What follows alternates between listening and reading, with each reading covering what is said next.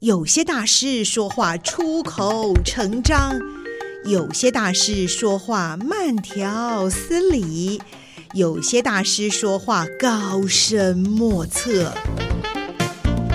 今天就让大师说说人话吧，保证听得懂、听得入神、听得如痴如醉。现在就和宋怡一起进入听得懂大师，让大师说人话。Hello，各位听众朋友们，大家好，我是听得懂大师的宋怡。在今天我们的节目呢，又要带您去挑战，去看看，去认识不同的大师。在今天来到我们节目当中的呢，呃，很特别，因为他有多方面的才华跟才艺。那么现在我们想要介绍他是环保公益的漫画家黄志勇黄老师。志勇老师您好，主持人你好，各位听众大家好。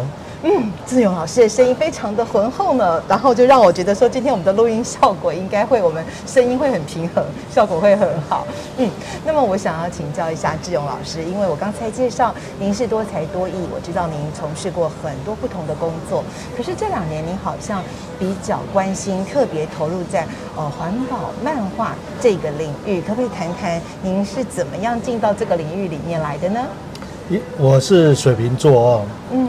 后来也有研究星座，但是我觉得水瓶座，是我特别喜欢，因为水瓶座是一个杯子，你要倒水进去，永远倒不满。它是一个学习型的星座，是。那我给自己水瓶座的定义叫不学习会死。哦，所以我是一个，我是一个要好好学习，特别喜欢学习的东 学习的人。是。看到任何东西，想到任何事，我都会花三年、五年、十年去学习。甚至把它拿到证照，甚至当老师。哦，所以我会的东西专业就对了。嗯，因为如果要学一个东西，只是去玩一玩，嗯，我会觉得挺浪费人生的。是，既然我有兴趣了，不如就去把它做成专业的事情，甚至可以教给别人，这样子能够教学相长，也能够让我持续的进步。是哇，太棒了！所以那后来这就是这几年这段期间，您所投入的学习，就是在诶漫画方面吗？还是跟环保有更多的结合这个领域？我从三岁看到一本漫画书，嗯，然后就决定要当漫画家。后来画了十几年，连上课都不上了，哦是哦，吃吃饭睡觉都用很少的时间。老师有发现吗？没，这一点是我的厉害的地方。连老师都没发现。我都把课本放在桌子上立起来。然后头看着老师，然后假装在抄笔记，看老师抄笔记。哦，老师还特别称赞我说抄笔记抄的特别行。是，但事实上我是在画画。哎，等一下这一段哈，我们应该是要说那个十八岁以下小以下小孩子不要听哦。是是，是，还是特别要听，因为这样子可以让他们能够有多方才华的展现。其实我现在的教学，也包括后来我自己的成长经验。我现在在学校的教学，或者对于亲子的教学，都叫 Only One 或 Number One。因为现在的时代，人们会来会的东西越来越多，是，可是会消失的东西也越来越多。嗯，但是唯一不会改变的是，因为一个人有学习学习的能力，嗯，这个才是一辈子最重要的事。对，所以我现在在教学生们，或者是我在教企业管理，或者是亲子关系，我都教 Only One 跟 Number One。你也有找到自己的 Only One，你把 Only One 做好了，你就会是 Number One。所以其实现在一般人都学的太多太杂了，反而样样学不好。嗯哼，对，好哦。那像您讲的，您这个从小其实您也算一以贯之啦，因为在学学生的时代就在偷偷的啊，不就是在上课专注的 在学一样技术。对老师讲课的时候，你还是很专注的在学一样技术。其实老师都很喜欢我，因为因为你做画画做创作的人，他要吸收的知识是很广的。对，所以基本上老师问的问题我都能回答，哦，所以他也没有觉得我有什么特别落下的功课。我了解，所以其实其实您是都学习好了，包括老师想要教您的，还有您自己想要去发展的。那在当时也奠定下了您漫画的这部分的一个基础，我想还有很大的一个想象的空间，也在您脑海中被勾勒出来。那么投入到环保漫画，应该是比较属于近期的这个您的工作重点吧？因为学漫画的人，他要学艺术创作、导演、分镜、服装、科技，任何东西都要学。所以我一直以来都各方面的领域都有接触。我一直到二零零六年，突然间跨进了一个领域，叫环境保护，是由台大教授黄武雄老师他发起的一个千里步道。将山里面的这个水泥步道全部拆掉的环保动行动。我很意外的就有幸知道这件事，也成为他们一百个发起人之一。哦，所以黄武雄老师就带领了我进入了所谓的环保的世界。哦，是，所以从那个时候开始，你就把漫画跟环保这件事情连接起来了。嗯，那可不可以谈谈，就是您接触到了环保之后，给您什么样的启发？你又是如何的来投入到这份的工作上面呢？在每一次新的学习里面，我们就会发现新的宇宙。所以进入从学画漫画、学各种东西做出版，然后教人教画画、经营、行销、管理等等，突然间跨入了一个公益的领域，叫环保。我发现了它是一个非非常庞大的一个世界，而且它跟人的生命是节节息息相关的。哦，对。那后来我跟着黄武雄老师就做了好几年的环保工作，一直到二零零九年，我在成品书局看到一本联合国的报告书，叫 I。PCC 的一百多个科学家写的联合国的环境报告书是，您看到了这本书，然后是不是又给您又有一个新的一个空更大的一个发挥空间的一个想象？因为我想说，您会看到了这本书，又把您的视野是不是往国际观这个方向在带动了？我感到非常的震惊。就算我跟着环保的先驱黄武雄教授开始在做环保，可是这本科学家们写出来的。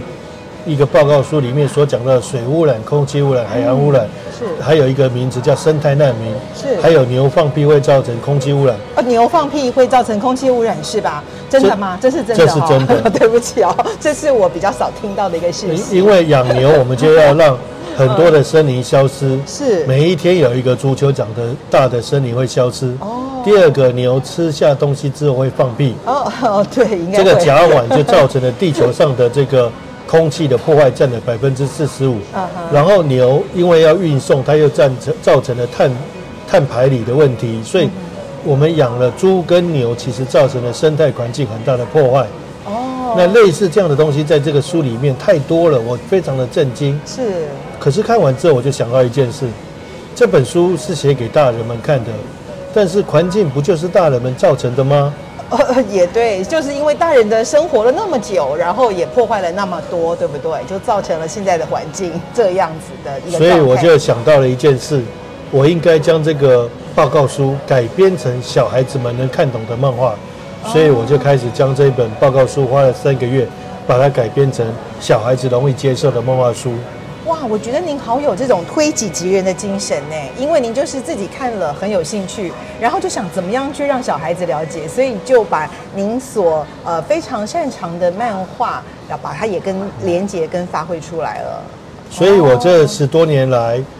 几乎是不赚钱的，不断投钱的进去，然后包括我身体受到很大的。我们录这个节目也没有钱，然后 不好意思，对，希望有人可以赞助我们。对对对，我们干脆来希望大家能够让大家支持我们。对，好。包括我的身体受到了很大的伤病，是几乎快要丧命。是，可是我在床上，我仍然在。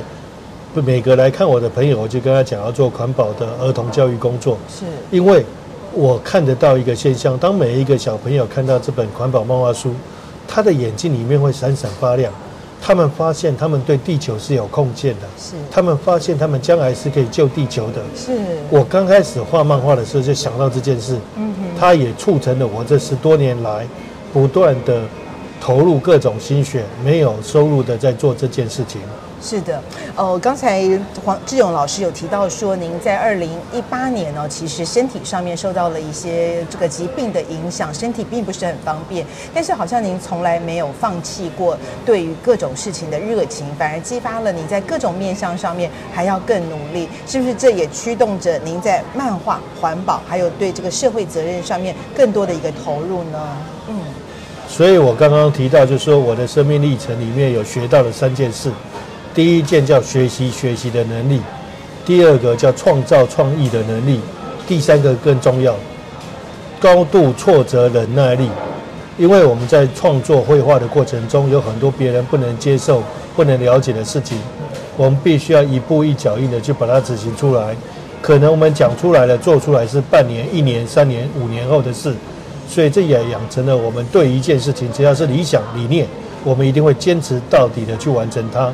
那当我决定改编这本漫画书，我看到了非常多非常多小孩子闪闪亮亮的眼睛跟笑容，我就决定要将所有的时间投注在这上面。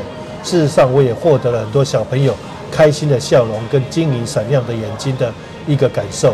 是，我觉得王老师真的是全心投入，所以他就可以这么自然的侃侃而谈。事实上，我们没有对过题目，没有对过稿，没有做过任何的准备，但是您就把你的内心话阐述的这么的深刻，这么的到位。呃，那我想今天节目时间已经差不多告一段落了。刚才您有很多含金量非常高的内容，启发了我们，非常的感谢。可是。至于黄老师将会推出什么样的环保活动，一起带动小朋友来爱这个地球，来改变这个世界呢？敬请拭目以待，好不好？老师，我们下次再谈好吗？好，谢谢大家。好的，非常谢谢大家的收听。那我们预知详情，就请听下回分解喽。我们下次再见。下次见，拜拜。